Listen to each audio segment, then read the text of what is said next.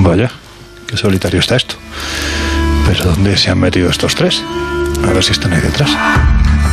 En los años 60, astrofísicos como Joseph Allen Hynek, asesor de Steven Spielberg en encuentros en la tercera fase, o el francés Jacques Vallée, fundaron un colectivo secreto para investigar las anomalías que se producían en los cielos del planeta. La conclusión a la que llegaron es que la ciencia, en muchos casos, no podía explicar lo que estaba sucediendo. Aquel colectivo fue conocido como el Colegio Invisible.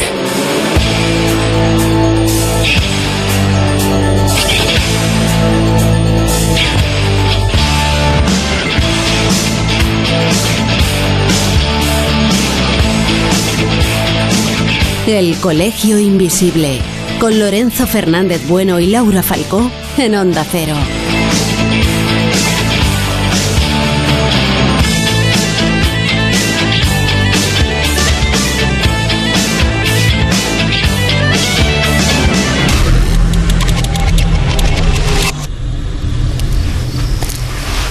No, aquí no hay nadie, aquí me da que estoy yo solo.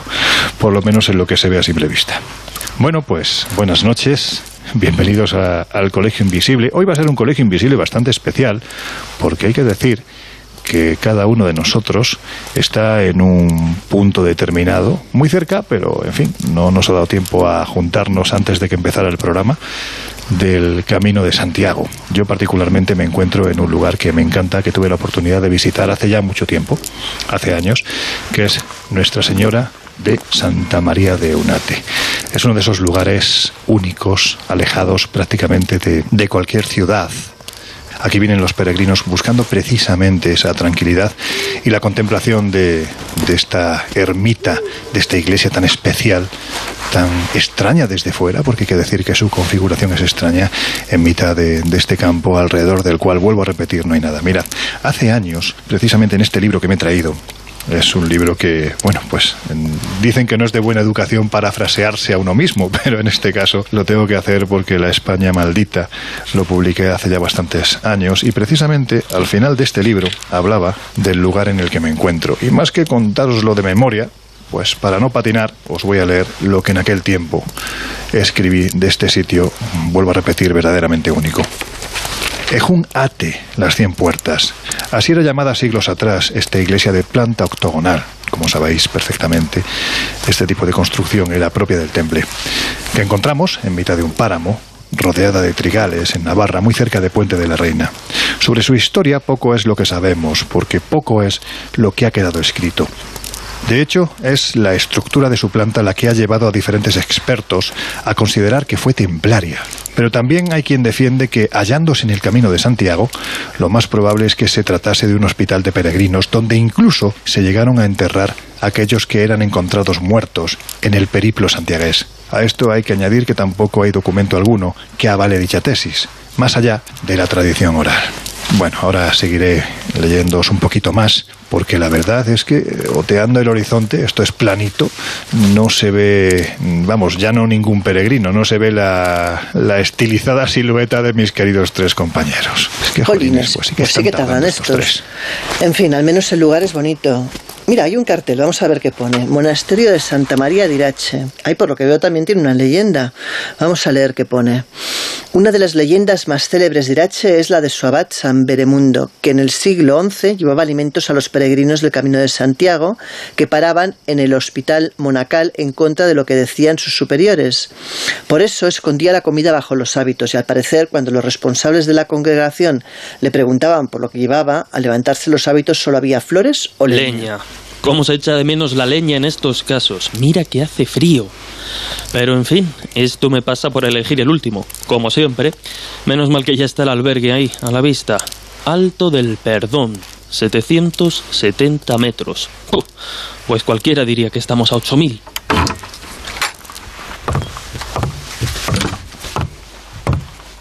Bueno, pues mientras sigo en camino, a ver, me encuentro con el resto. Un segundo. Aquí está.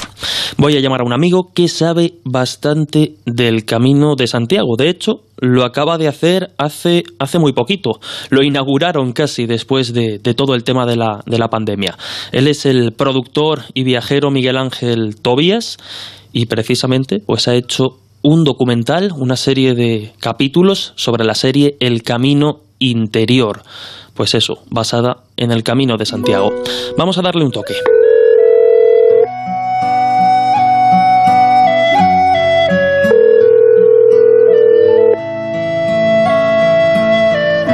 Hola. Miguel Ángel, ¿qué tal amigo? Soy Jesús. Hola Jesús, ¿cómo estás? Pues mira, a punto de, de, emprender el camino de Santiago. Pues oye, no sabes la alegría que me da porque, bueno, ya sabes que yo lo, lo he estado haciendo hace poco, también con, con, un montón de gente para un proyecto de una serie audiovisual y me emociona mucho el que os hayáis animado a, a transitarlo, porque es un camino lleno de, de, magia, de experiencias, de, emociones, de sentimientos y sin ninguna duda también de, espiritualidad y de misterio. Desde luego, bueno, ya te, te refieres justo a la, a la, serie el camino, el camino Interior, una serie en la que recorres pues, el Camino de Santiago, algunas etapas del Camino de Santiago con diferentes eh, perfiles, con diferentes personas, y ahora me contarás, pero precisamente yo te llamaba un poco por, por tu experiencia al rodar, al rodar esta serie, porque ya sabes que, que en el colegio también somos de perfiles muy distintos, pero yo estoy convencido, y creo que tú nos lo puedes eh, confirmar, que cuando acabemos el camino, hasta el más escéptico, que en este caso soy yo, vamos a acabar de una forma diferente, porque el camino no, no se empieza nunca igual que se acaba, ¿verdad? Da igual el perfil. Da, exactamente lo mismo. Yo lo hice hace años, hace, no sé, 12, 13, 14 años, y ya me quedé con la sensación, efectivamente, de que el camino pues me había hecho pensar y reflexionar en determinadas cosas y terminé el camino siendo alguien un poco diferente del que lo empezó. Pero con toda la gente que en aquel momento me fui encontrando, y esto no se ha vuelto a pasar ahora, y, me ha pasado con los invitados. O imagínate con, con, gente que está acostumbrada, ¿eh? que tiene muchas experiencias vitales, y que sin embargo, a pesar de haber caminado un día, una, una etapa, simplemente una etapa del camino, pues lo, lo verbalizan, ¿eh? y lo dicen a cámara, y lo dicen eh, al final de cada capítulo, de cómo se han marchado eh, diferentes, transformados a, a, cómo llegaron, ¿no? Y esto es algo que, sucede a todo el mundo, por eso, como me han dicho varios, ¿no? De los protagonistas y alguna de la gente que nos hemos encontrado. El camino de Santiago es ese camino al que uno debería ir una una y otra vez en su vida cuando tengas alguna duda, cuando te haya pasado algo que te haya movido los cimientos de tu vida eh, no hay nada mejor que ponerse unas zapatillas, coger una mochila y, ponerse a caminarlo. Y, es que, claro, Miguel Ángel, después de todo lo que hemos pasado, de esta etapa que, bueno, parece que, que comenzamos a ver, a ver la luz después de toda esta pandemia y todo este, este lío, tú hablabas precisamente de hacer el camino cuando algo te mueve los, los cimientos. Eh, sin duda, yo creo que prácticamente todo el mundo, después de lo que hemos pasado, sería una experiencia recomendable, además en años acobeo como estamos, que, ha dado la casualidad. Y sabes además que sucede que, y esto es algo muy interesante, cuando se, se vive y se entiende, y es que eh, caminar, el propio ritmo de caminar acompasa a la velocidad en la que nosotros podemos reflexionar sobre nuestras emociones y sobre nuestros pensamientos. Entonces, si esto lo unes efectivamente a, a un camino ancestral, sin duda el camino espiritual más importante del mundo, y ha sido transitado por millones de personas desde hace siglos y que evidentemente han dejado ahí ¿no? esa, esa energía, pues es inevitable. Es inevitable que, que, que, que te produzca un efecto terapéutico y que acabes ese camino eh, con algunas decisiones en tu vida para cambiar esas cosas que hasta ahora no han estado funcionando bien, ¿no? Y efectivamente, como tú dices, o sea, la pandemia ha sido un mensaje ¿no? para toda la humanidad.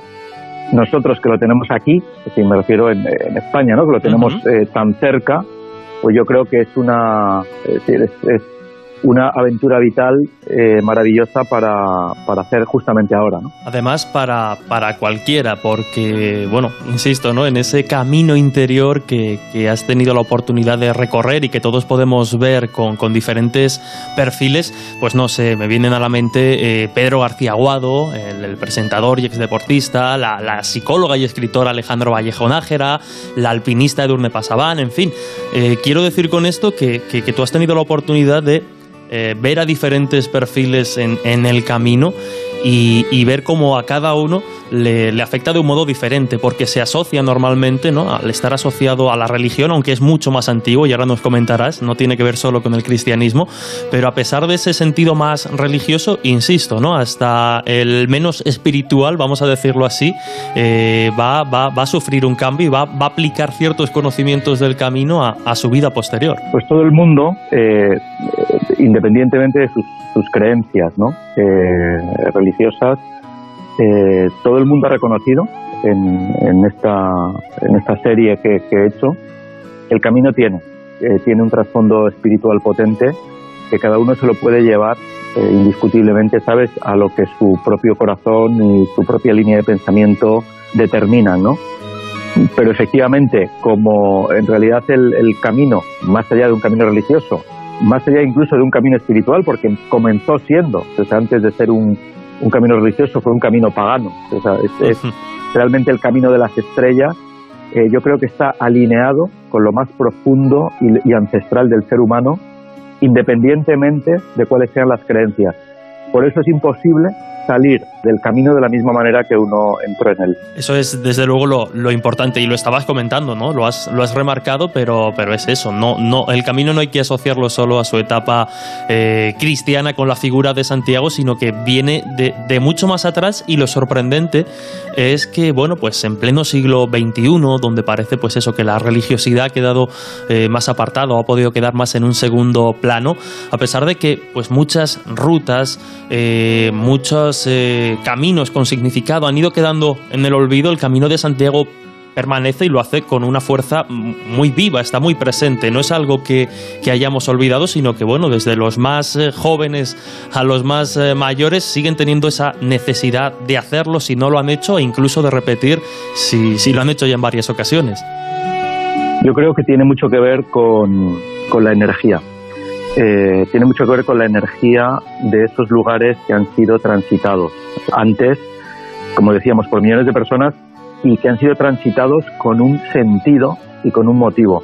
A mí me pasa a veces que cuando entro pues en un edificio antiguo, del tipo que sea, siempre pienso, siempre pienso y digo, estoy eh, pisando una baldosa en la que hace 100 años ya había una persona que estaba eh, encima de esta baldosa mirando este cuadro o, reflexionando sobre algo, ¿no?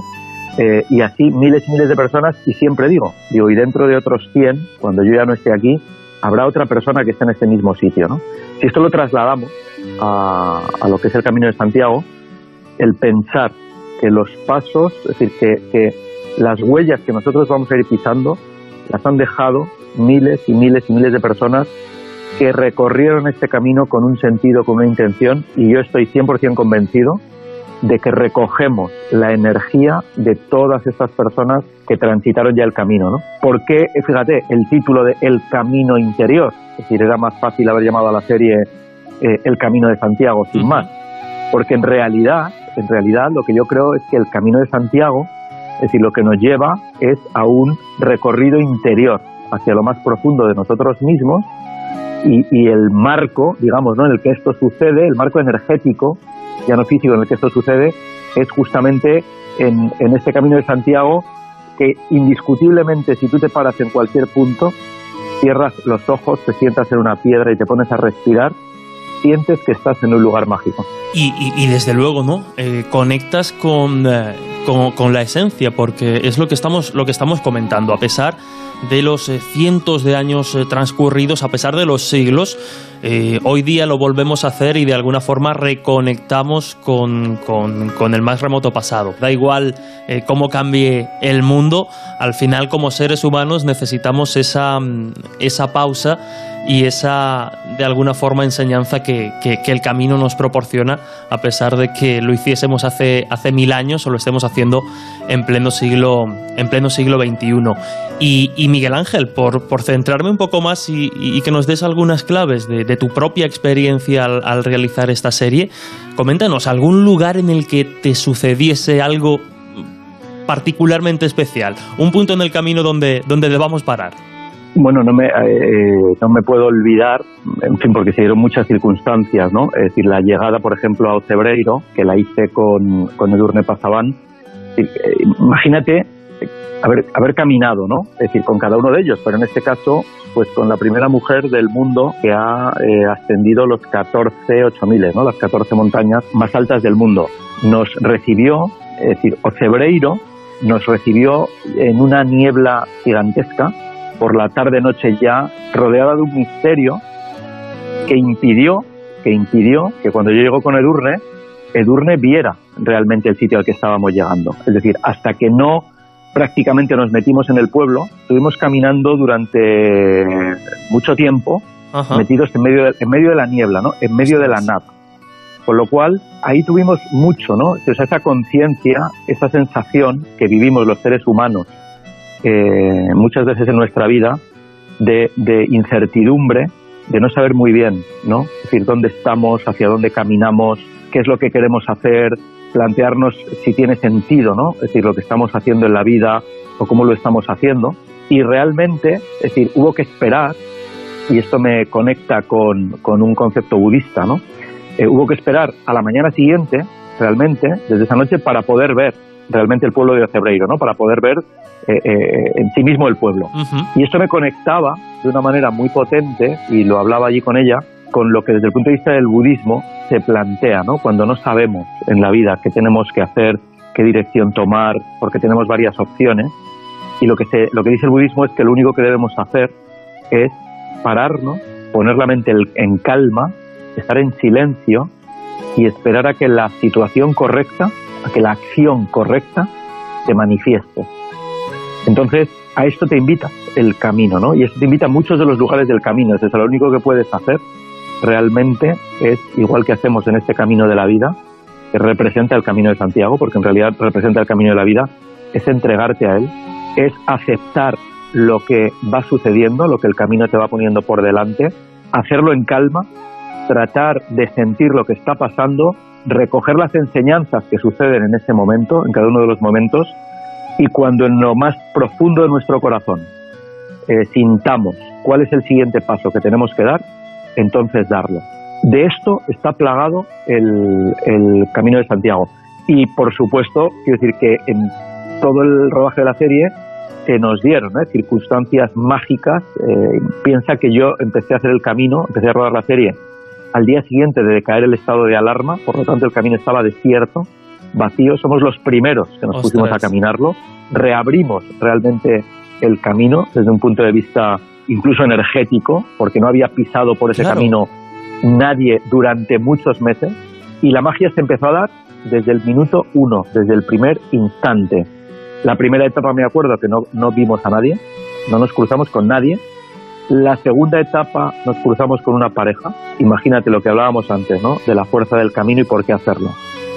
Esa pareja estaba caminando y había iniciado a caminar porque llevaba la chica las cenizas de su padre que había fallecido en Italia para presentárselas al santo porque el padre no había podido hacer el camino de Santiago en vida y la hija estaba cumpliendo el deseo de su padre de, hacer el camino aunque fuera en, en, una vasija dentro de una mochila. Esto fue ya el segundo día. Pues a partir de ahí no hubo un día que no pasara algo mágico que no estuviera previsto. Esta es la magia del camino que yo te decía que tiene que ver con la magia de la vida. Es decir, no nos queda otra más que entregarnos, ir aceptando lo que va viniendo, sentirlo profundamente y desde ahí seguir caminando como nuestro corazón nos diga, ¿no? Como dice Susana Tamaro en su libro, eh, donde el corazón te lleve, Pues Miguel Ángel, es lo que, lo que vamos a hacer nosotros. Vamos a seguir caminando y desde luego pues eh, recomendar yo yo en el móvil no descarto ponerme algún capítulo mientras descansamos de esta serie El camino interior donde bueno queda claro lo que estábamos comentando al final miles de experiencias miles de historias da igual quién emprenda el camino el camino te cambia, te cambia por dentro. Miguel Ángel, no te robo, no te robo más tiempo. Les daré recuerdos de, de tu parte. Dale Dales un abrazo y, lo que se dice, lógicamente, ¿no? Para todos. Buen camino. Buen camino de Santiago y buen camino en la vida. Buen camino, amigo. Hasta pronto.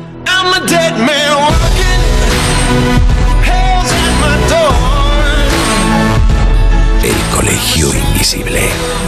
El periodismo de misterio ya está aquí. En Onda Cero.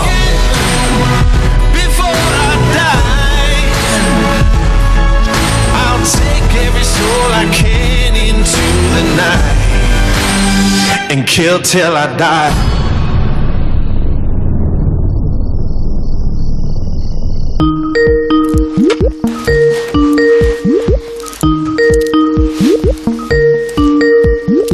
Anda, qué casualidad, pero si es Luis Mariano Fernández, el super peregrino del camino. Bueno, para aquellos que no lo sepan, supongo que muchos lo conoceréis, Luis Mariano es un gran periodista, un gran conocedor del camino, además de un fantástico escritor y bueno, ya ha estado en muchísimos programas de televisión y de radio. Y ahora pues acabas de publicar un libro, El Camino Infinito, justamente sobre el Camino de Santiago, una novela además increíble, buenísima. Pero bueno, de eso hablaremos luego, porque ya que te tengo voy a aprovechar y te voy a freír a preguntas, ¿sabes? Así que si te parece, vas a contestarme unas cuantas. Las primeras veces siempre marcan. ¿Cuándo hiciste tú el camino por primera vez y por qué? Y explícame qué supone para ti hacer el camino. Uf, pues fue hace muchos años, concretamente en el 2004. En aquel año mi padre, junto con algunos amigos suyos, decidió eh, al comienzo de ese año hacer el camino, en los últimos 113 kilómetros, desde Sarria hasta Compostela, y vino encantado con la, con la experiencia y dejó en casa esa semilla, ese mensaje de, del camino de Santiago. Mi hermano Pablo, mucho más sabio que yo, profesor, investigador, músico, ya había leído libros de, un escritor que, todos los que amamos el misterio y la historia hemos leído en alguna ocasión, Lorenzo lo conoció muy bien, Juan García Tienza, él ya, Pablo, se había documentado de muchos de sus libros, del Camino de Santiago, y además él me había hablado de una experiencia espiritual, una experiencia maravillosa a través de la peregrinación. Él lo hizo aquel año 2004 en, en el invierno, en una etapa muy difícil y además en un año en donde apenas había infraestructura en el Camino de Santiago, no como hoy, y además en una época en la que muchos lugares estaban cerrados, albergues estaban cerrados para pernoctar. Bueno, yo antes de que él se iniciara en el Camino de Santiago, yo tenía un programa de radio durante muchos años, mis enigmas favoritos, y le propuse, le invité a que cada semana eh, conectáramos telefónicamente y me fuera contando su experiencia, me hiciera la crónica desde el Camino de Santiago y me contara esos misterios, eh, ese lenguaje en piedra, las catedrales, las crónicas, de los propios peregrinos que se fueran encontrando y, él me dijo que sí y durante cinco semanas pues estuvimos conectando aproximadamente dos veces a la semana en las grabaciones y me fue maravillando todas las cosas que me fue contando. Posteriormente en televisión, también en mis enigmas favoritos, un programa que tuve durante 15 años, 15 temporadas, eh, para hablar de este asunto invité por primera vez a un hermano de espíritu, otro sabio de la, de la tribu del Colegio Invisible, que es Mariano Fernández Urresti, muy conocido también por, por vosotros. Él también había escrito mucho sobre el Camino de Santiago y sabía mucho sobre ese tema. Lo invité al programa de televisión, recuerdo perfectamente que fue en, en, en abril, primeros de abril de 2005, justo días después de fallecer el maestro Fernando Jiménez del Oso, y estuvimos abordando los misterios del Camino de Santiago. Y quedé ya prendado, maravillado de, sus historias a partir de ahí empecé a documentarme, a leer mucho de diferentes autores, a hacer varios programas sobre el tema para finalmente 2008 eh, hacer mi primer camino de Santiago. Recuerdo que lo comencé desde Roncesvalles y fue poner los pies ahí en ese suelo para enamorarme, fascinarme, cautivarme desde ese primer camino hasta la actualidad. Han transcurrido 13 años 16 caminos realizados, aproximadamente mil kilómetros caminados en cada camino, comenzándolo siempre en los Pirineos de Francia, tanto en su ramal, eh, bueno, pues Navarro, mm, desde Saint-Jean-Pied-de-Port, otras dos veces desde el Santuario de Lourdes, más atrás, otras veces eh, mis favoritos desde el ramal aragonés, desde el Somport, bajando a Jaca, hasta Compostela y Ultrella, llegar a Finisterre, al océano. Cuéntanos alguna experiencia curiosa que te haya ocurrido en él. Es que hay tantas y tantas, pero por ejemplo, una muy bonita, muy especial de este último camino que he realizado, hace semanas eh, lo he concluido, mi decimosexto camino de Santiago, que me llevó desde Son Jean Pied-de-Port, Pirineo, hasta Compostela y Finisterre. Bueno, pues fue llegando al Monte Irago, un lugar muy conocido, tras pasar Rabanal del Camino y llegar a uno de los hitos más importantes del camino, la Cruz de Ferro. Bueno, sabemos que ese lugar hay una cruz, un montículo lleno de piedras, de mensajes, de fotografías en esa cruz de madera, ese mm, paposte de madera donde eh, la cúspide hay una cruz metálica y además, curiosamente, mm, yo no sé si los oyentes del Colegio Invisible lo saben, pero, pero muchos peregrinos sí. Ese lugar, como muchos del Camino Infinito, fue un lugar primeramente pagano, mm, dedicado a un dios, en este caso Mercurio, eh, que era el dios de los caminantes, donde precisamente eh, esos viajeros, esos caminantes que pasaban por ese lugar, hacían una ofrenda al dios Mercurio y dejaban ahí una piedra, una seña, una huella, una impronta de su paso eh, por, ese, por ese lugar, por esa área. Bueno, pues esa costumbre, esa tradición la hereda en cierta manera la Iglesia y a partir del siglo XVIII esa costumbre viene dada para que los peregrinos dejen a su paso una piedra, una oración, una plegaria y así todos los peregrinos del siglo XXI pasan por ese lugar especial y dejan ahí, pues eso, un mensaje en piedra. Lo curioso es que, mm, bueno, eh, yo paso por ese lugar, eh, hago eh, este ritual, eh, tradicional y desciendo hacia eh, un lugar que se llama el acebo. Decido pernoctar ahí, pasar la noche en un albergue y justamente en el momento de la cena, a eso de las 8 de la tarde, ya de noche llegaban tres peregrinos jóvenes. Ellos bajaban también precisamente de la Cruz de Ferro, ya en esa tarde-noche, y este peregrino me cuenta que en el año 2018 su padre realizó el Camino de Santiago. Justo cuando llegaba a la Cruz de Ferro se empezó a sentir muy mal físicamente al punto que, bueno, estuve ahí un, corto espacio de tiempo y, eh, bueno, pues se puso muy mal, tuvieron que llamar a la ambulancia y este hombre tuvo que parar el camino y regresar a Italia porque no lo pudo continuar. Dos meses después fallecía. Bueno, pues tres años después su hijo decide hacer el camino en honor a su padre. Y me cuenta que justamente cuando iba llegando a la Cruz de Ferro por la mañana empezó a mm, sentirse mal al punto de que tuvo que parar allí un rato grande para sentirse mejor y él me cuenta que llevaba dos fotografías de su padre en la cartera y que decidía, bueno, pues dejar una de ellas en la cruz de ferro en honor a su padre. Él sube por el montículo de piedras y decide buscar ahí en, las rajas de la propia madera, en, los huecos, poner la fotografía de su padre. Bueno, pues resulta que cuando ya localiza el sitio, porque está lleno está lleno de fotografías, de papelitos de, y en el suelo de piedras, resulta que ve una concha. Y bueno, pues mm, al darle la vuelta a la concha, dice que ve, me enseñó la foto, ve el nombre de su padre con la letra de su padre. There is a house in charming town. They call the rising. En unos minutos volvemos a abrir las puertas del colegio invisible en Onda Cero. God, I'm one. If I listen to my mama,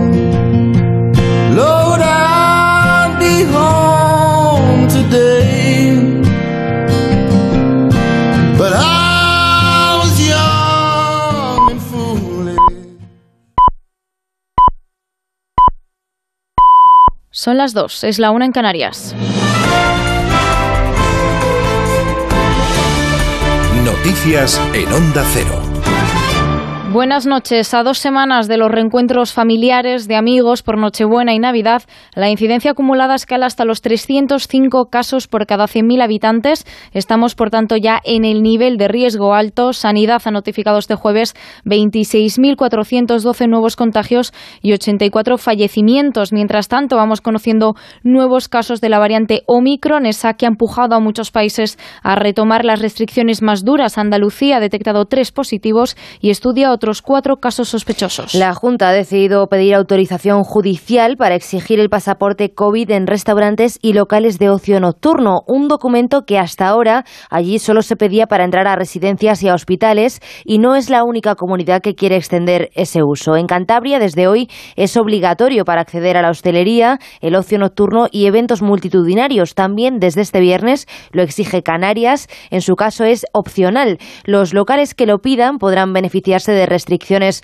más laxas en temas de, aforo y horarios. Y Cataluña ha recibido el aval del Tribunal Superior de Justicia para prorrogar el pasaporte COVID dos semanas más. La que fuera secretaria general del Partido Popular, María Dolores de Cospedal, se ha acogido a su derecho a no declarar ante la comisión Kitchen, la comisión del Congreso que investiga el presunto espionaje a Luis Bárcenas. No ha declarado Cospedal, pero sí ha recalcado que el ex tesorero del PP miente, José Ramón Arias. Cospedal se ha acogido a su derecho a no declarar declarar apoyándose en el movimiento judicial que han hecho PSOE, Podemos y la Fiscalía General del Estado.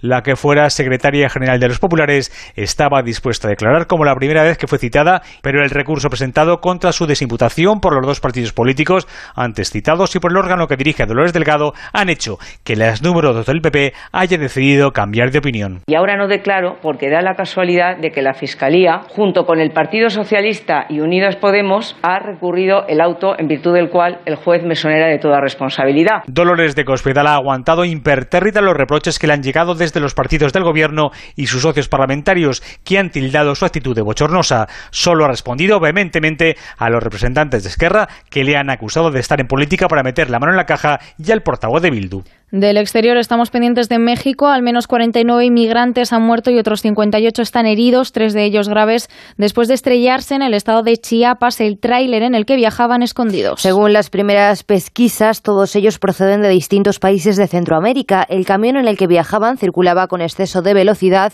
y en una curva ha, ha perdido el control, estrellándose. El conductor se encuentra en paradero desconocido. Según la Organización Internacional para las Migraciones, en lo que va de año al menos 650 personas han muerto intentando cruzar la frontera entre México y Estados Unidos, el mayor número desde que se tienen datos. En Reino Unido, el primer ministro, al primer ministro Boris Johnson se le está complicando el mes, encadenando escándalo tras escándalo. La fiesta celebrada las Navidades pasadas, cuando los británicos mantenían un estricto confinamiento por la pandemia, no habría sido la única, según medios del país. Corresponsal en Londres, Celia Maza. La polémica sobre la fiesta celebrada el año pasado en la residencia oficial en plena restricciones sociales es una bola de nieve que cada día aumenta y amenaza con aplastar por completo al primer ministro. Según The Times, no fueron ni una ni dos, sino hasta siete celebraciones las que tuvieron lugar entre noviembre y diciembre del año pasado en el número 10, diferentes ministerios e incluso en la sede del Partido Conservador.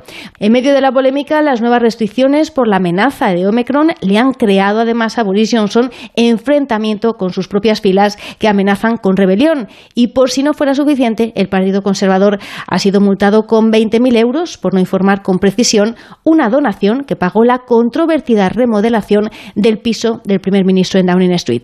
Y el, y el, ministro Alberto Garzón llama a los juguetes a la huelga. Y ha llegado el momento de decir basta, de reivindicar nuestro derecho a jugar con el 100% de los niños y niñas, no con el 50%. Por eso hemos convocado una huelga.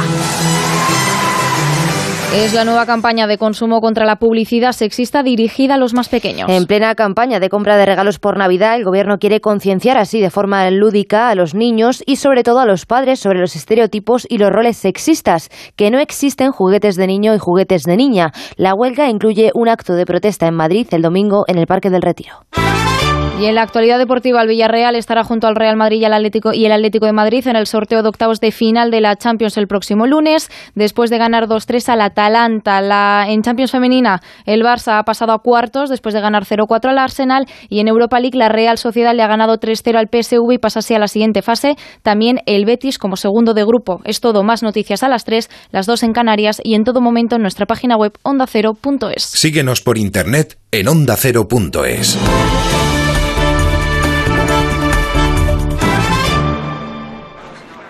Oye, Juan, voy a vender mi casa por menos de lo que la compré. ¿Sabes si tendré que pagar la nueva plusvalía municipal? Ni idea, pero llama a Legalitas. A mi hermano ya le están asesorando sus abogados. Por lo visto hay varias maneras de calcular el impuesto. Adelántate a los problemas, hazte ya de legalitas. Y ahora por ser oyente de Onda Cero, y solo si contratas en el 900 ahórrate un mes el primer año.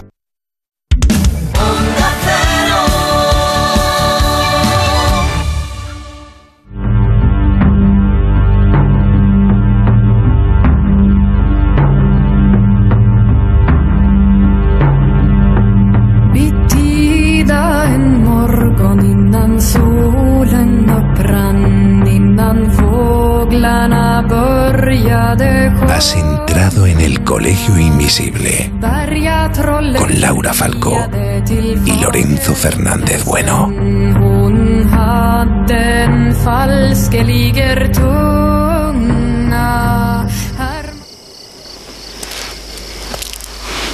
Bueno, pues aquí seguimos en el camino de Santiago se puede decir literalmente que estamos esturreados cada uno por un sitio. Mira, ahora echo de menos al fantástico periodista Luis Mariano Fernández, que es una de, las personas que más veces, precisamente, se ha hecho el Camino de Santiago. Yo no sé si lo habrá hecho 10, 12, 20. Y os digo que lo echo de menos porque seguro que ahora mismo estaríamos tan a gustito de cháchara comentando cosas de este camino, de este periplo milenario y sagrado, pero también hay que decir que pagano. ¿Veis? Precisamente una de las cosas que nunca le he preguntado, y mira que tengo amistad y lo conozco desde hace años es cuántas veces lo ha hecho.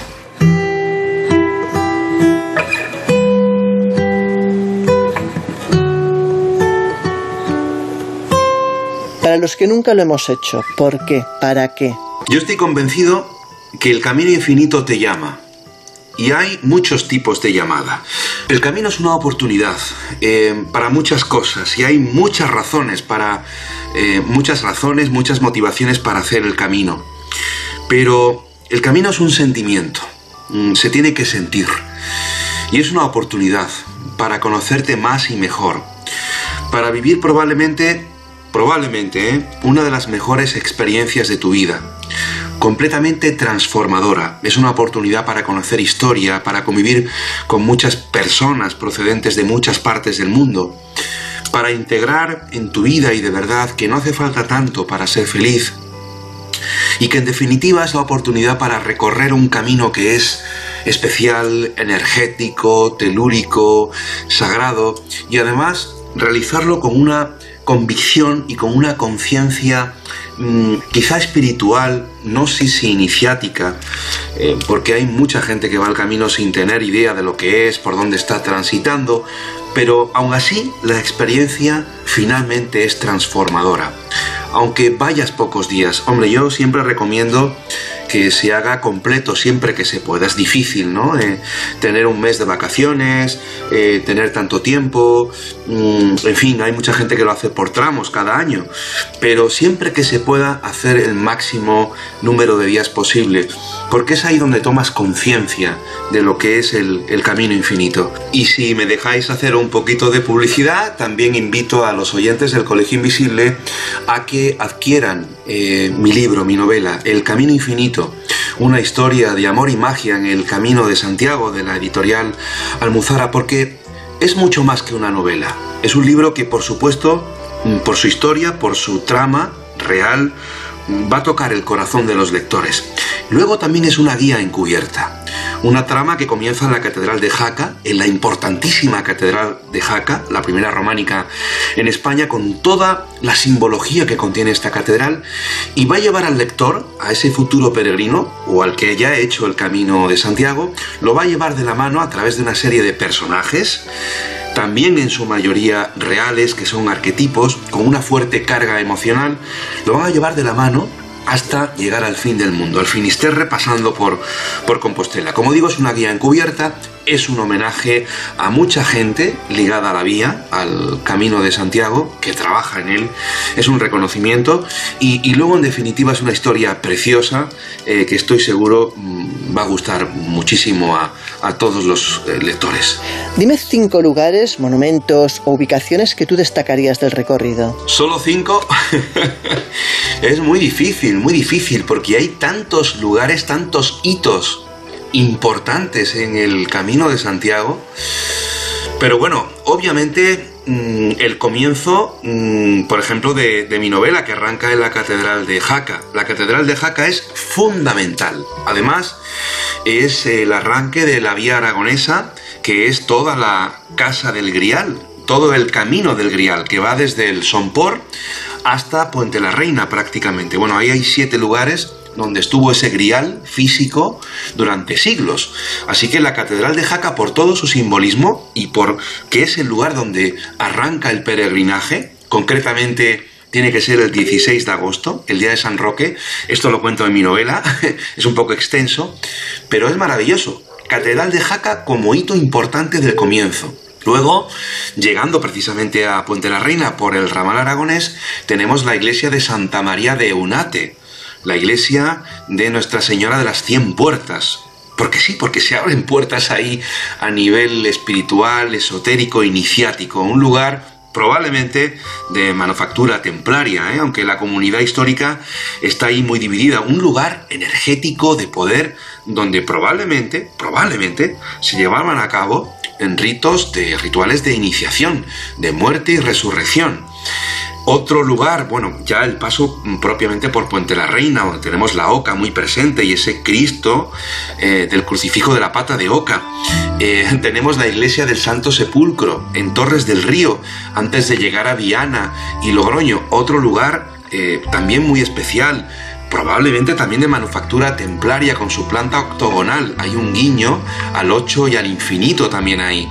Mm, bueno, Catedral de Burgos, de León, por supuesto. Eh, no sé, la Cruz de Ferro que he mencionado anteriormente, por supuesto el castillo de Ponferrada, bueno, y hay un lugar que a mí me fascina, me fascina por tanta simbología también que tiene iniciática y esotérica, Ocebreiro, con su iglesia Santa María de Ocebreiro, donde además mm, este último camino ha hecho un reciente descubrimiento que tiene que ver con el solsticio de verano y cómo aprovechaban la luz, los fenómenos astronómicos estelares para la construcción de los templos eh, románicos. Bueno, Ocebreiro tiene que ver con el Grial. Es el primer pueblo que da la bienvenida al peregrino en Galicia, eh, que tiene que ver con un milagro eh, que ocurrió en el siglo XIV, si no me falla la memoria. Para algunos historiadores o investigadores está situado ahí el Monsalvat gallego. El caballero Galahad, dicen, cuentan que estuvo ahí buscando el Grial. Bueno, Ocebreiro es un lugar muy, muy especial. Compostela, su catedral, bueno, su guiño al 9, la construcción, ese pórtico de la gloria y su base prebíblica, con el misterio, además no lo digo yo, lo dice la Fundación Barrier, que estuvo restaurando el pórtico de la gloria. Toda la base del pórtico de la gloria es prebíblica. Y además hay un personaje ahí que dice la Fundación Barrier que es, eh, bueno, la epopeya de Gilgamesh, nada más y nada menos, con un importantísimo misterio que lo dejo para que los lectores lo descubran en mi novela El Camino Infinito. Y por supuesto Finisterre, con otro eh, final espectacular, porque es ahí donde en el juego de la oca caemos en la casilla 63, que es el jardín de la oca. Hemos ganado el juego, hemos superado la muerte. En fin, compañeros, que mm, todo el camino está jalonado de hitos eh, importantísimos a nivel iniciático, esotérico, a nivel de catedrales e iglesias. Em, podríamos seguir hablando de muchos de ellos.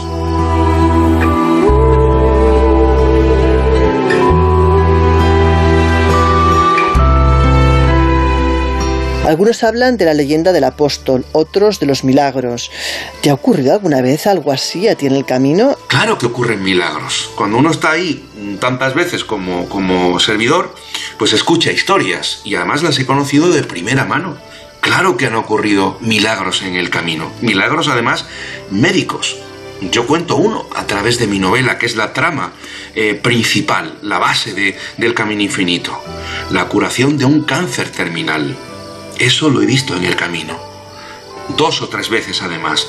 Casos muy documentados.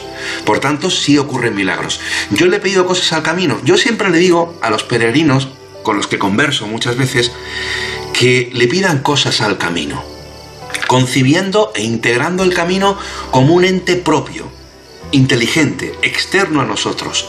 Y el camino nos habla también en ese lenguaje, en ese código, en ese idioma personal e intransferible. Yo le he pedido cosas al camino, más que cosas, respuestas a preguntas eh, que las hago al comienzo y al final a través de un sueño, a través de una clave, a través de una señal, eh, me llega, me llega al final del camino o cuando regreso a casa. Eh, y sí os puedo contar varios, pero esos se quedan en mi, en mi universo personal, en mi vida, en mi vida privada e íntima. Bueno, Luis Mariano, como siempre, eh, la verdad es que ha sido un auténtico placer hablar contigo y nada, y cualquier otro día te volvemos a llamar y volvemos a contactar contigo y nos explicas más cosas, porque vamos, todo el mundo del misterio lo sabes, todo o casi todo. Un abrazo, compañero, cuídate. Pues ha sido un auténtico placer estar con vosotros en el Colegio Invisible, hablar del Camino de Santiago, del Camino Infinito, y estoy a vuestra disposición para cuando queráis. Os doy un fuerte abrazo y a todos los amigos oyentes del Colegio Invisible. en Santiago, de amor,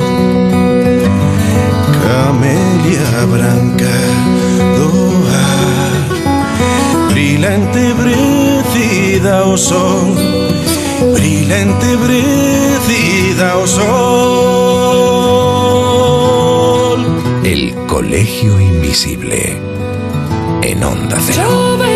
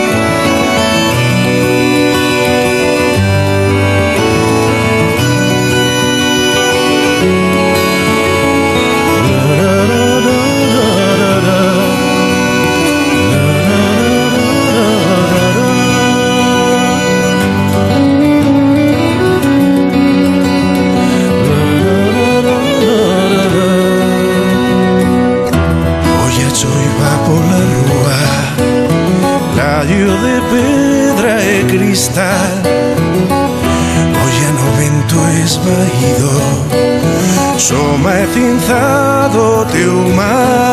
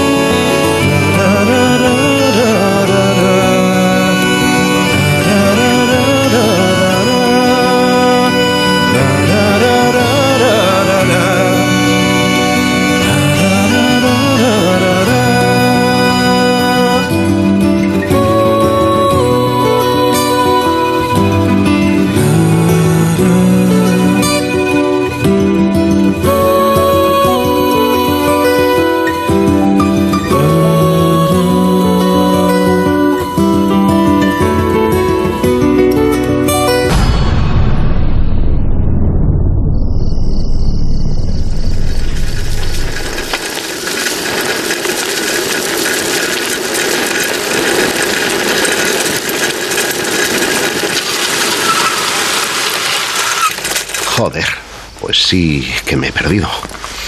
A ver el mapa. Está muy cerca de aquí. En fin, ya, ya que he parado, voy a aprovechar para descansar un poco. Pues nada, ya que voy a estar aquí un ratito, voy a volver a escuchar aquella conversación que mantuve hace tiempo con el escritor Juan Ignacio Cuesta, que entre otros ha escrito La guía pagana del Camino de Santiago. A ver... Ah, sí, aquí. Tú eres autor de la guía pagana del Camino de Santiago. ¿Qué tiene el Camino de Santiago eh, para ser definido de origen pagano? Muy sencillo que la actual ruta jacobea, la que conocemos hoy día, con sus dos ramales, digamos, el camino jacobeo oficial, está construido o de alguna manera se ha desarrollado eh, sobre una vía mucho más antigua ¿eh? que hunde sus raíces prácticamente en la prehistoria. Porque si nos vamos a fijar exactamente el trazado del camino, el camino, digamos, oficial, el que todos conocemos de alguna manera, que está eh, sobre la línea del Duero, em, coincide con el fin del último periodo glacial. Y precisamente en ese fin, el último periodo glacial, es cuando se desarrolla toda la cultura megalítica y toda la cultura troglodita en el norte de la península ibérica, que lleva pues prácticamente eh, por las provincias de Burgos, Cantabria, eh, eh, Asturias y llega hasta, lógicamente, León y, Galicia. Y entonces, Juan Ignacio, ¿qué buscaban estas gentes en esta ruta al Finisterre, ¿no? al fin del mundo, al hacer el camino? Mm, pues... Me, refiero antes de que la Iglesia lo relacionara con el apóstol, claro. Sí, claro, lógicamente. Pues mira, si atendemos al único documento, digamos, fidedigno que tenemos de la época, que es la hora marítima de Avieno, eh, iban buscando mm, eh, minerales, tierras, eh, gentes con las que comerciar, en fin. Mm, de alguna manera encontrar lo, que necesitaban a nivel material y también un poco a nivel espiritual, porque no olvides que nosotros conocemos o tenemos un concepto de lo que es la, es la península ibérica, pero que en aquella época no se conocía como tal. Aquella época era la Esperia, la Esperia que iba desde Italia hasta Finisterre y que era esa franja, esa franja o esas tierras conocidas o desconocidas que estaban donde se veía el lucero de la tarde y el lucero de la mañana, que es el planeta Venus. Por eso se le llamaba Esperia, por el Esperus y el Vesperus. Entonces, eso llevó a los hombres a que habitaran esta zona en búsqueda del lugar por el que se metía el sol. ¿Para qué? Porque ese lugar donde se metía el sol se producía eh, teóricamente o simbólicamente la muerte del sol, que al día siguiente volvía a renacer por el otro lado. Mm. Entonces eh, era el ciclo de la vida no vida, de la cicla no vida. Y ese camino, pues, hombre, el original no tenemos un nombre para él, pero ya sí en época de los romanos tenemos un nombre para él que le llamaban el camino calicianus, o sea, el camino de día, el camino de Jano. Fíjate, hablas de muerte y de, resurrección. Me pregunto entonces si es casual que toda la imaginería gallega gire en torno a la muerte. Sí, claro, lógicamente, porque em, la muerte en Galicia eh, y en todos los, eh, todos los países de ámbito celta, de alguna manera, o, procedentes del ámbito celta, tiene una grandísima importancia. Eh, mm, porque no es una muerte en sí misma, sino que es una muerte para luego volver a renacer. Entonces, mm, el, símbolo del sol metiéndose en el mar es el símbolo de la muerte y el símbolo del amanecer es el símbolo de la nueva vida que le espera a uno después en el plano espiritual o en el plano físico. Así lo entendieron de alguna manera todos, aquella, todos aquellos hombres y así lo entendieron también los romanos, por ejemplo, que llevaron, eh, digamos, el camino hasta el Finisterre, donde crearon el Ara para el Sol Invictus. Eh, dem en época ya de, Julio César. Mm, pero anteriormente ya existían, eh, ya existían tribus por aquella zona que habían de alguna manera desarrollado ese tipo de rutas. Por ejemplo, los oestrimios, eh, que aparecen en la hora marítima de Avieno, los aefes, que eran los hombres serpiente, posiblemente precursores de los celtas, eh, y que iban camino pues de la oestrimia, que era como se llamaba en aquel momento toda la zona que iba desde el cabo de San Vicente Vicente hasta Irlanda, por decirlo de alguna manera. Hablas de los romanos y claro, en época romana se produjo la persecución de los cristianos, pero antes de los cristianos, o casi parejo a los cristianos, hay un elemento que es prisciliano, que yo creo que guarda también una estrecha relación con el Camino de Santiago. Bueno, Prisciliano ya pertenece a la época cristiana, él es obispo de Ávila. ¿eh? Lo que pasa es que es un obispo muy peculiar, porque es un obispo que es mitad obispo, mitad druida. ¿eh?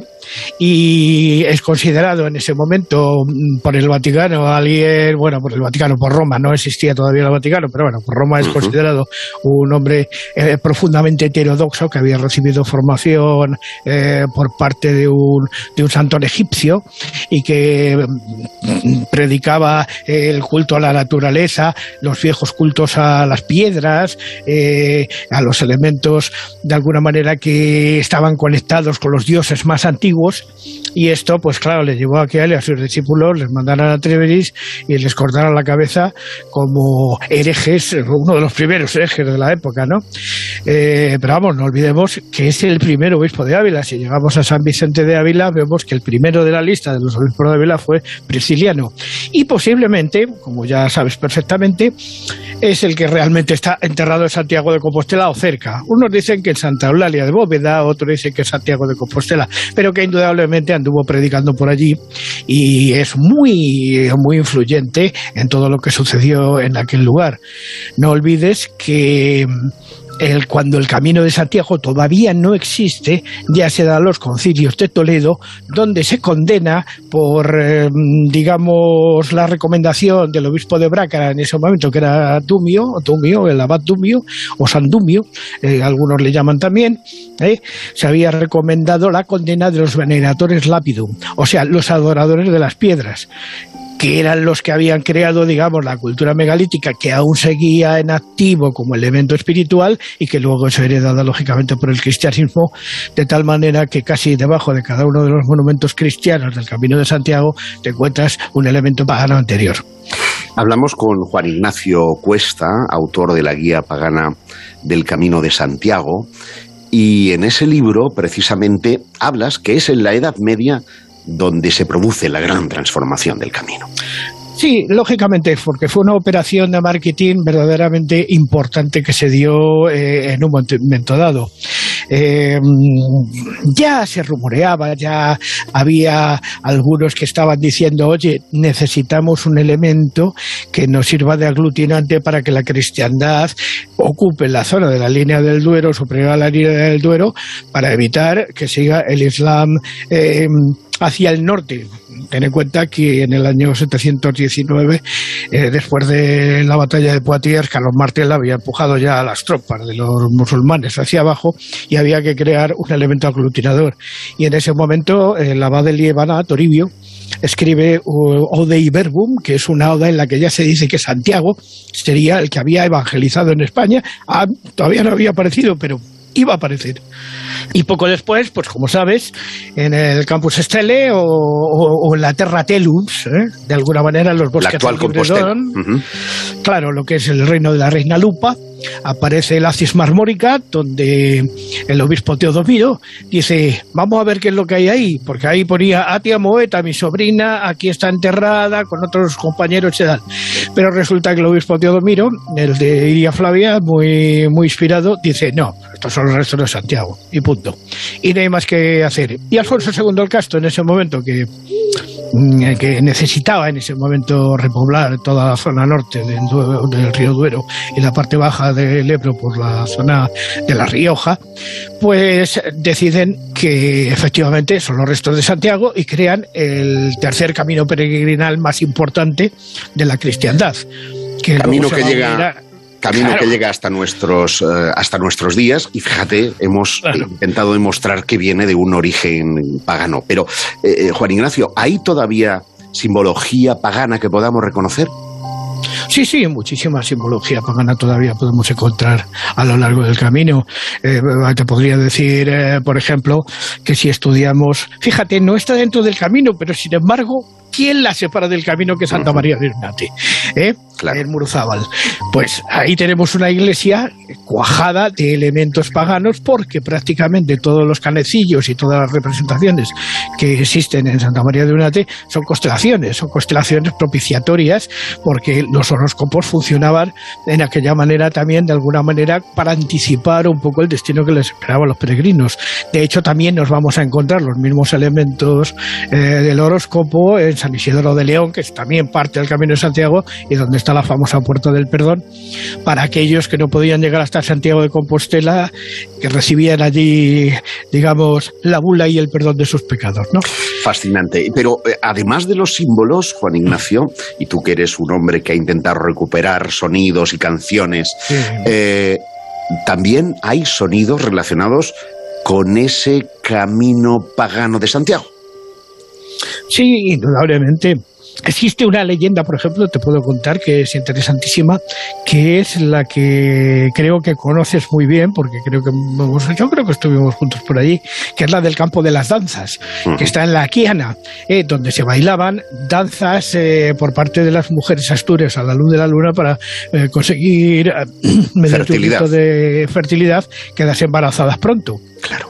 Y aquellas canciones se han perpetuado digamos, eh, en, la música que llamamos hoy día céltica, que no es céltica ni nada, sino que es música medieval de alguna manera a la que llamamos céltica en este momento. Y ese tipo de sonidos, pues claro, han estado ahí. Una de ellas, la más importante, por ejemplo, es el famoso himno que se canta cuando se llega al Monte de Gozo, ¿eh?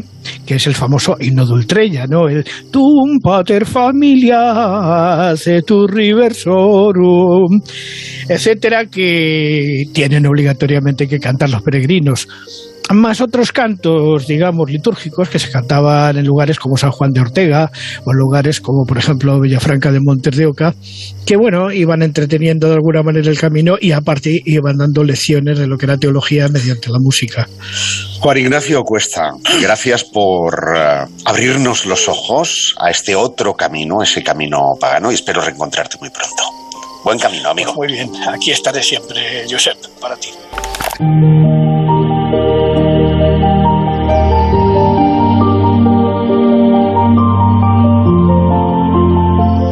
pues tengo la sensación de que me voy a pegar un rato largo aquí solo. En fin, antes os había estado leyendo un fragmento del libro que, que, escribí hace años, donde hablaba precisamente de este lugar en el que estoy, Santa María de Unati. Bueno, mientras vienen estos, os voy a leer un poquito más. Decía así, los historiadores no se ponen de acuerdo a la hora de datar la construcción de Santa María de Unate.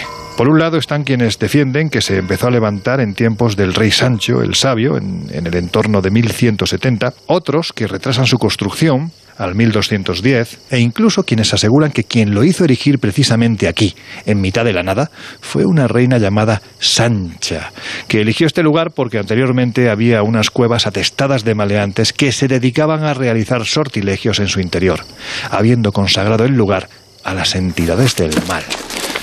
Bueno, lo que yo creo es que es innegable que detrás de las 100 puertas que parecen proteger Eunate se encuentra un edificio, pues qué deciros, que tiene una belleza indiscutible y en cuyo interior hay representado todo el conocimiento, incluso el esotérico, de los maestros canteros, del que, bueno, hay que decir que en realidad, a día de hoy, apenas sabemos nada. Pues esto es lo que quedaba reflejado en, en este libro que durante mucho tiempo a mí me acompañó antes incluso de ser escrito, porque os tengo que decir que es el, reflejo, ¿no? el cuaderno de campo de muchos viajes a muchos lugares también de nuestra, de nuestra querida España. En fin, que mientras espero creo que voy a abusar de la confianza que tengo con, con el que es nuestro historiador de cabecera aquí en el Colegio Invisible, que además se ha hecho el camino, bueno, pues en 200 ocasiones. Esto es, es una pequeña exageración de andaluz. Y le voy a preguntar unas cuantas cosas mientras, a ver si de una puñetera vez, con perdón, llegan estos. Ya sabéis de quién os hablo es Mariano Fernández Urresti.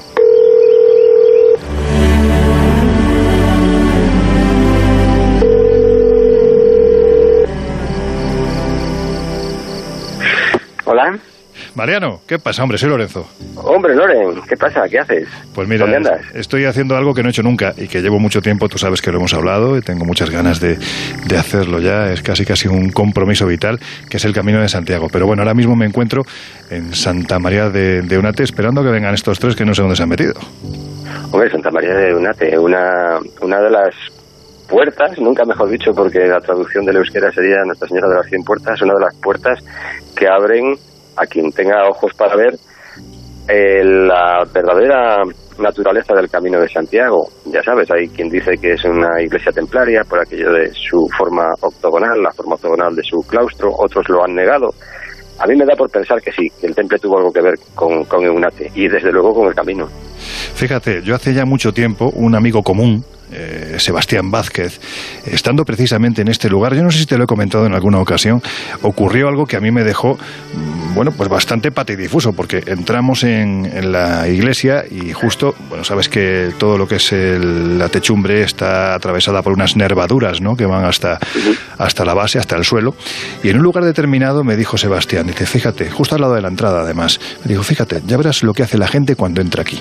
Bueno, pues estuvimos ahí un ratito entrando, vino un peregrino, después vino un chico en bicicleta, después vino una señora, en fin, diferentes personas y todos cuando entraban miraban al techo y se sentaban en el mismo sitio. No porque fuera más cómodo, no porque hubiera una piedra que tuviera la superficie más lisa, no. Según me dijo Sebastián, dice, mira, este es el lugar, sabes que Sebastián es muy, en fin, es una persona que, que aparte de erudito, él está convencido de que estos lugares están de una forma u otra precisamente ubicados ahí, no por casualidad, sino porque hay una serie de energías que parecen confluir ¿no? en este entorno o en estos puntos en concreto. Y según decía, ese era el punto donde la gente podía captar casi siempre de forma inconsciente esas energías, no eso que les relajaba, porque se decía que UNATE en su tiempo llegó incluso a ser un hospital, pero un hospital donde se sanaba, ¿verdad? Sí, hay mm, toda suerte de, de leyendas o de realidades, no sé, alrededor de, de Eunate. Mira, para empezar, tienes a muy pocos kilómetros de donde te encuentras, a unos 4 o 5 kilómetros, eh, la iglesia de, de Olcó, de Santiago de Olcó, donde la portada eh, de la iglesia es una imagen especular de la de Eunate, es decir, todos los símbolos, toda la iconografía que aparece en la portada de Eunate está en Golcoz, representada pero a la inversa, lo que en Eunate está a la derecha, lo en Golcoz está a la izquierda.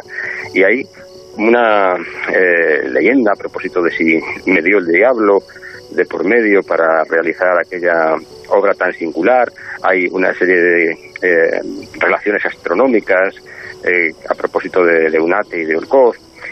Y también en Eunate hay la idea de que hubo un enterramiento, la idea de una señora, de una reina. Tal vez no es una reina, tal vez sí que fue una señora, tal vez esa adoración que el temple tenía a la señora, con mayúscula, no tuviera nada que ver tampoco exactamente con, con la Virgen María, sino con la deidad eh, eh, femenina, que también vas a encontrarte apenas te pongas a caminar, Lorenzo, en dirección a, a Puente la Reina, a Ares, donde Nuestra Señora de las Huertos, Nuestra Señora del Ors, representa la típica imagen de Isis con, con su niño, con Horus o Jesús en el regazo. Y a la izquierda, además y para más INRI, la crucifixión más singular que puedes encontrar en el camino, un Jesucristo crucificado sobre una madero con forma de pata de oca, el símbolo de los canteros medievales, de los símbolos de los iniciados.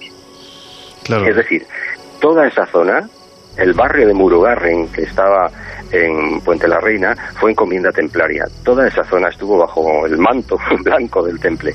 Claro, es curioso, ¿no? Porque estás diciendo, por un lado, la figura de Isis, que yo creo que no tiene nada que ver, creo que no tiene nada que ver con el Camino de Santiago. Ahora me corregirás. También, por otro lado, esa imagen especular que puede tener Santa María de Onate en otro templo, que sería, pues eso, ¿no? El espejo, literalmente, de lo que podemos encontrar allí. Esto me recuerda a mí, por ejemplo, tú has estado eh, en el templo de Comombo, en Egipto, ya que estábamos hablando de Egipto. Es un templo que, que literalmente estás hablando de, digamos que tiene dos construcciones en una. Y dos construcciones son literalmente especulares. Es que, es que prácticamente se ha clavado centímetro a centímetro lo que hay en una parte como imagen inversa en la otra. De hecho, tú entras por un lugar y sales por otro. Esto, mm, en fin, es curioso, Claro, ¿no? Pues sí, mira, la pequeña pista que te he propuesto sobre Isis, Horus, la Virgen y Jesús en, en eh, Puente la Reina, que tú decías, en principio no parece que tenga nada que ver con Egipto. Es que no hay nada más egipcio, Lorenzo, que el Camino de Santiago. Ah. Para empezar ya en Egipto se celebraba, realizaban una procesión en 22 etapas y los peregrinos eh, se detenían en los templos que estaban eh, previamente establecidos en esas etapas para de alguna manera, entre comillas, adquirir las virtudes que los eh, dioses de Egipto que estaban en esos templos tenían. Y en Santiago, en el Camino de Santiago sucede lo mismo. Para empezar, lo primero que hay que tener en cuenta, Lorenzo, es que el Camino de Santiago no es cristiano, sino pre-cristiano, y que a lo largo del camino vamos encontrando pistas que nos conducen a esta conclusión a la que yo he ido a parar. La singular, mm, el singular parecido entre el Camino de Santiago y, y el culto egipcio o las convicciones egipcias de la posibilidad y esta es la gran enseñanza del camino, la posibilidad de superar la muerte. La muerte no física, obviamente, esa nos aguarda a todos, pero sí la segunda muerte. Y tus oyentes y después cuando te encuentres con, con los amigos que estás esperando, te podrán preguntar qué es eso de la segunda muerte. La segunda muerte, como tú bien sabes, se producía después del juicio de Mat, del juicio de los muertos. Si el corazón del difunto pesaba más que la pluma de Mat, la diosa Amit, era una mezcla de cocodrilo, hipopótamo y leona, pues devoraba el corazón del difunto. Pues bien, en la catedral de Jaca, en el eh, pórtico oeste de la catedral de Jaca, hay un crismón, y bajo el crismón unas líneas escritas en latín que traducidas dicen, si quieres vivir tú que estás sujeto a la ley de la muerte, ven suplicante, desdeñando venenosos placeres, limpia tu corazón de vicios mundanos para no morir una segunda muerte. Esa es la enseñanza del camino. Muerte y resurrección. Lo encuentras en Eunate, lo encontrarás en Torres del Río, en Nájera, en Cebreiro o en Santo Domingo de la Calzada, donde cantó la gallina después de la asada, o en San Juan de Ortega. Es decir, los claves mm, básicos del camino y por supuesto Santiago son una propuesta a la superación de la muerte.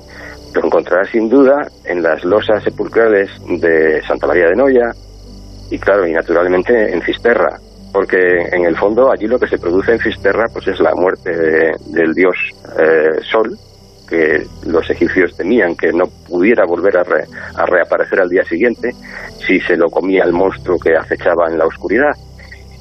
En definitiva, las vinculaciones del temple, del Camino de Santiago y de los viejos cultos paganos que nos remontan a Egipto son, para quien haya hecho el camino y lo haya visto con unos ojos más allá del turista, más allá del deportista, que también hay quien hace el camino por deporte, son evidentes estas relaciones. ¿No te has preguntado nunca, Lorenzo, por qué no es el camino de San Pablo, por ejemplo, y sí el de, el de Santiago? Bueno, San teóricamente Pablo, porque Santiago está enterrado, bueno, teóricamente está enterrado en Santiago. ¿Qué va? Pablo, de Pablo sí que hay constancia de que predicó en Hispania en torno al 60 después de Cristo, y desde luego era más importante que Santiago. Pero ¿por qué eligieron a Jacobo? ¿Por qué eligieron a Santiago? De Santiago no hay ninguna constancia histórica más allá de las leyendas que nos haga pensar que estuvo en Hispania ni predicando ni, ni haciendo nada. En cambio, Jacobo, Santiago, Jacques, nos habla de los hermanos o eh, hijos de Jacques, los constructores del templo de Salomón, los discípulos de Irán Abi. Aquí hay un juego mm, ancestral, un juego milenario donde se ocultaron pistas, se ocultaron informaciones, como te digo, con un propósito que nada tiene que ver con, con el cristianismo y que, desde luego, eh, la Iglesia se superpuso a esos eh, puntos de interés en algunos casos y en otras oportunidades los propios maestros constructores, los depositarios de esa enseñanza secreta, se camuflaron debajo de las faldas de la iglesia, bien adoptando la forma modosa de, de monjes o de canteros al servicio de la iglesia. Pero como te digo, eh, hay mucha mucha más información de la que en principio podríamos eh, sospechar si leemos el camino como una simple, eh, un simple itinerario de devoción cristiana. Claro, cuando te hacía la pregunta, mi intención era precisamente esa, más que hablar de lo físico, hablar de aquello que no podemos tocar, ¿no? Y que quizás muchas veces es tachado de pagano, de hereje, en fin, esos diferentes caminos que nos llevan a ver que el camino de Santiago no solo es un camino cristiano, sino que puede ser un camino pagano, que puede ser un camino egipcio, que puede ser un camino en el que incluso quien lo hace, pues lo ve como el camino de la curación, esa parte espiritual que quizás es. no se habla, ¿no? Eso es, es un camino universal. Exacto. Mira, en el, en el camino, yo que lo he hecho varias veces, en el camino, mm, digamos que te, te desprendes de muchas cosas, ¿no? Para empezar, bueno, pues ya no es como en la Edad Media, obviamente, pero sí hay momentos de absoluta soledad y hay momentos de dolor físico, la vía del fakir, un poco, porque hay fatiga, hay, fin, hay, esfuerzo físico. Te, des- te desprendes de casi de, un poco de, de tu propia vida, ¿no? Porque tu cotidianidad ha desaparecido, estás en una circunstancia que no es frecuente, que es infrecuente, uno no se ve arrojado de pronto a la planicie castellana abrasado por el sol si es, si es un día de calor o pasando un frío tremendo si es que el viento te, te azota por todos lados y no tienes donde cobijarte, eh, donde no te ve otra, no te ven otros ojos que los de Dios, si es que Dios tiene ojos. Es decir, todo eso es universal, Lorenzo. Y ese sentimiento y cierto compañerismo que no se puede encontrar en otro lugar que no sea el camino, te invita a pensar que la gente no viajaba hacia, hacia el poniente, no viajaba hacia donde el sol muere por una casualidad. Y si te fijas, casi es un impulso animal, porque los grandes movimientos migratorios se han producido en esa dirección, hacia Occidente, hacia el poniente, desde las grandes invasiones eh, de los unos a las invasiones de los otros. La gente siempre ha, siempre ha, viajado como, como si fuese eso, un impulso animal que les condujese hasta, hasta el final de la tierra que entonces conocían. Y cuando ya esa tierra, mm, digamos que la frontera que marcaba la tierra pudo ser eh, superada, se navegó igualmente en esa dirección. Lo, lo hicieron, lo hizo Cristóbal Colón, lo hicieron los templarios, a lo mejor lo hicieron los templarios también antes, lo hicieron más tarde los emi- emigrantes irlandeses en- y los ingleses hacia, hacia el norte de, América. Siempre ese impulso. Cuando llegaron a América, se conquistó América a golpe de, de, de- bala y de Winchester, pero también viajando hacia el oeste. Por tanto, el reto que nos proponen es lo que te dije, superar la segunda muerte, ir más allá. El camino de Santiago como un juego de, de vida y de muerte, pero ojo, también de espíritu. Y yo creo que no hay mejor cosa para alimentar precisamente el espíritu que si uno tiene suerte y pilla un día despejado, en vez de estar todo el día mirando la pantallita del móvil, miremos para arriba y entonces entenderemos el sentido de este camino que también es un camino de las estrellas. Mariano, amigo, que ha sido un placer, de verdad, que me pegaría horas y horas, pero, pero en fin, voy a ver si consigo localizar a estos porque es que ya me estoy empezando a preocupar. Pues nada, que los encuentres, que os encontréis, pero no solamente físicamente. En el camino os encontraréis de verdad.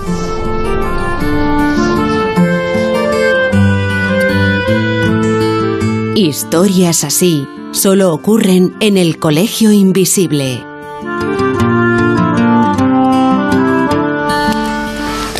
Mira quién viene por ahí. ¿Qué pasa, Jesús? ¿Se te han pegado las sábanas o qué? Las sábanas y las agujetas, ya verás tú mañana cómo voy a estar. es que nosotros, más que el camino de Santiago, lo que estamos haciendo es el senderito de Santiago. Y, y, efectivamente, y eso que estamos todavía en la versión cortita. Anda, Laura, mira, también llegas tú. Yo llego que ya no sé si lo que tengo es peinado, lo que tengo son caracoles en la cabeza.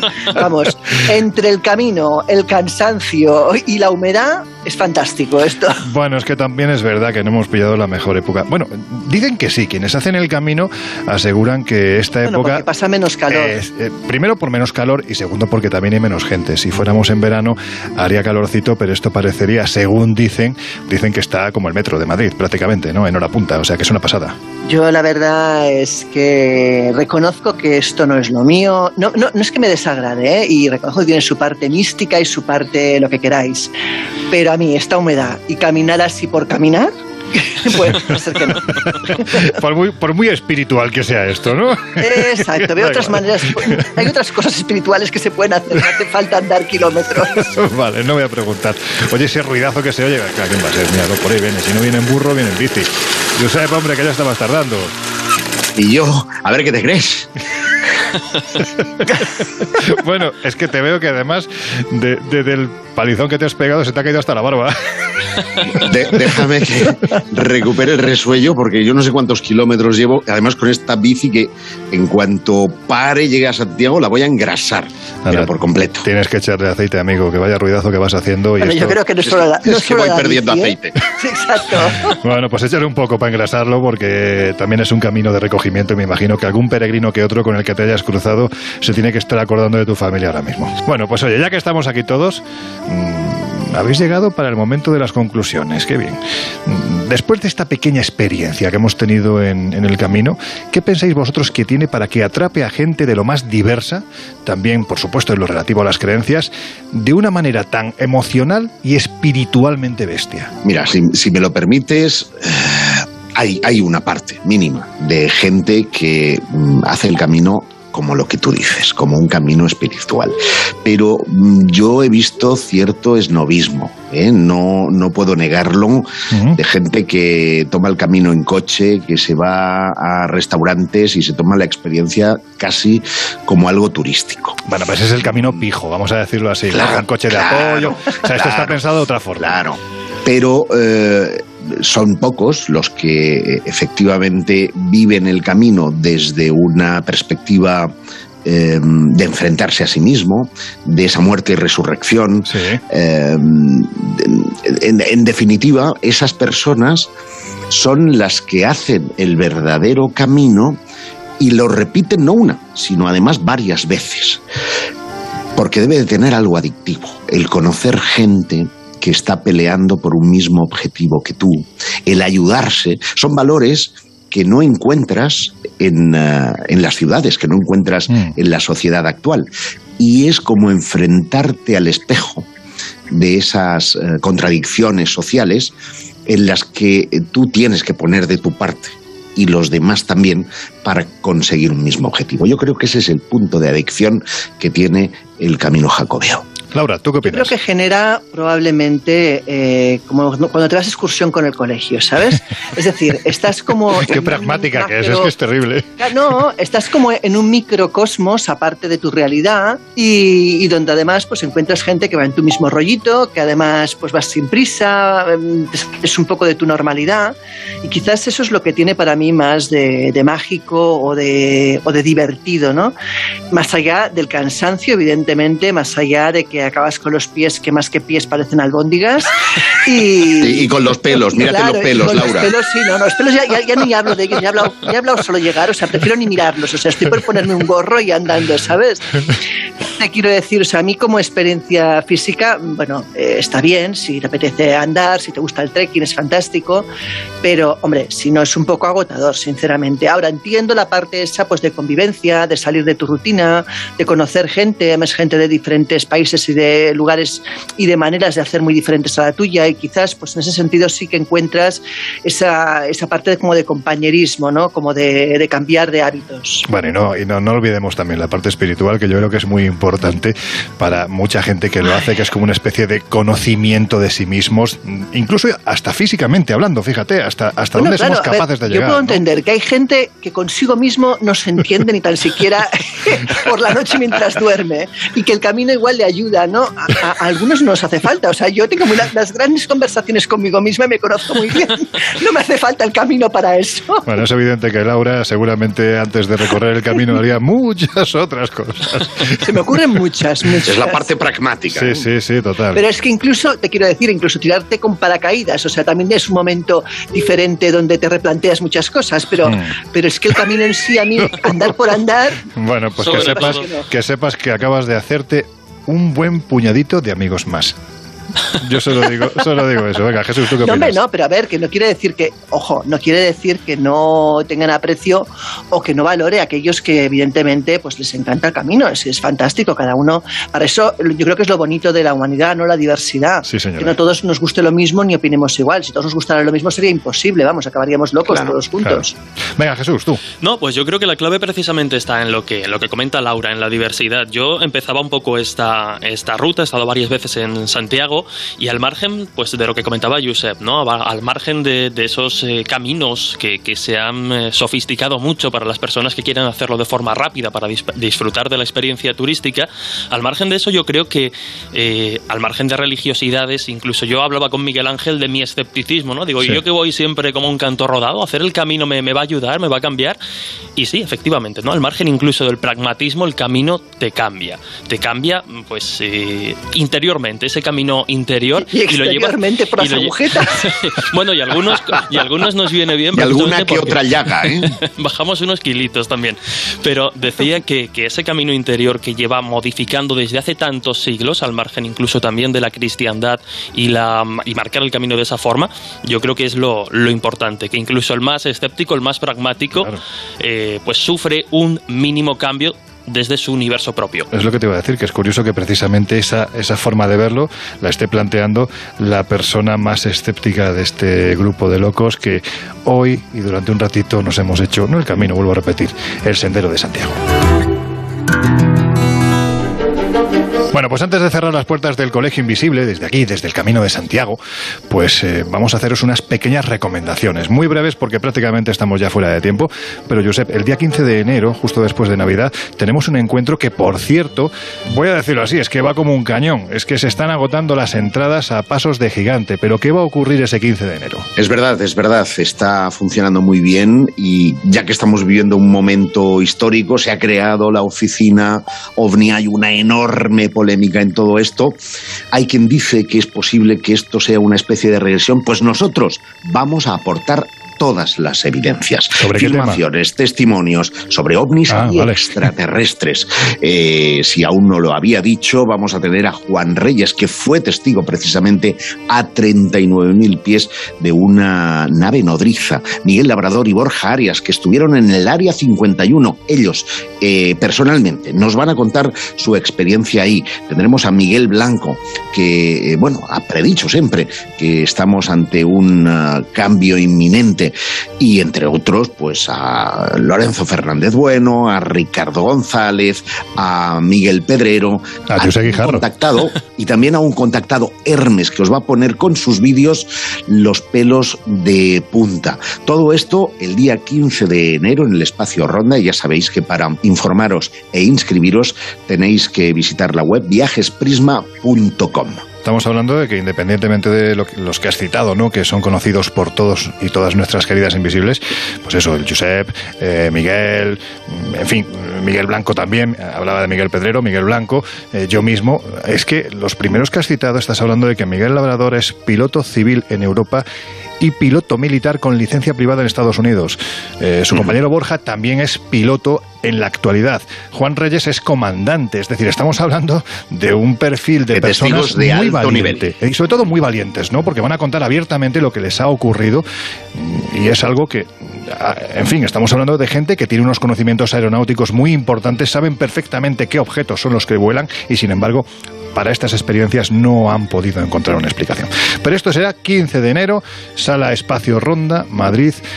Y bueno, pues las entradas las podéis encontrar en espaciomisterio.com y en viajesprisma.com. Ahí está toda la información, las ponencias, los participantes, el día, la hora y eso, que quedan muy poquitas.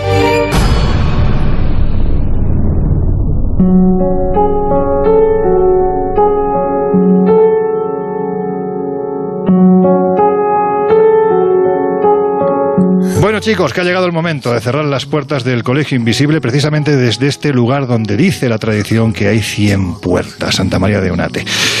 Pues eso, si os apetece, bueno, es que Laura no va a querer, pero si os apetece, hasta Puente de la Reina hay una pequeña tirada y tirada precisamente de juego de oca. Tío, ya me da igual. O sea, ya con los pelos que gasto, ya vamos, como si quieres ir a Santander. O sea, pues seguimos. nos vamos a Puente de la Reina si queréis y allí echamos ya un ratito, cenamos tranquilamente y planteamos el colegio invisible de la semana que viene. Hasta entonces, pues eso, Laura Falcó, que ha sido un placer. Igualmente. Jesús Ortega, el hombre que se está volviendo creyente. Iba a decir crédulo, pero no, no es eso. Te estás volviendo creyente. Ha Bueno, tenido, ha tenido que venir Josep al equipo para empezar a mí a convencerme, hombre. Bueno, bueno, siempre es, es muy fácil que se vuelva a ir, con lo cual, si quieres volver a tu papel, Hombre. Josep, es broma, ya sabes que es un... ¿Cuánto me quieres? Eh, ¿Cuánto nada, me te quieres? quiero muchísimo, mira, de verdad, voy a poner grasa a la bici, pero para perderte de vista. Bueno, pues venga, y a vosotros os dejamos ya en compañía de José Luis Salas, de sus no sonoras y de su fantástico equipo. Nosotros regresamos de nuevo dentro de siete días. Hasta entonces, que seáis muy, muy felices.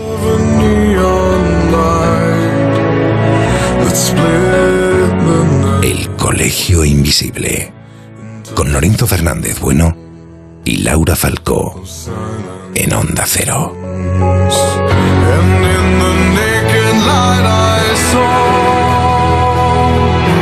Ten thousand people,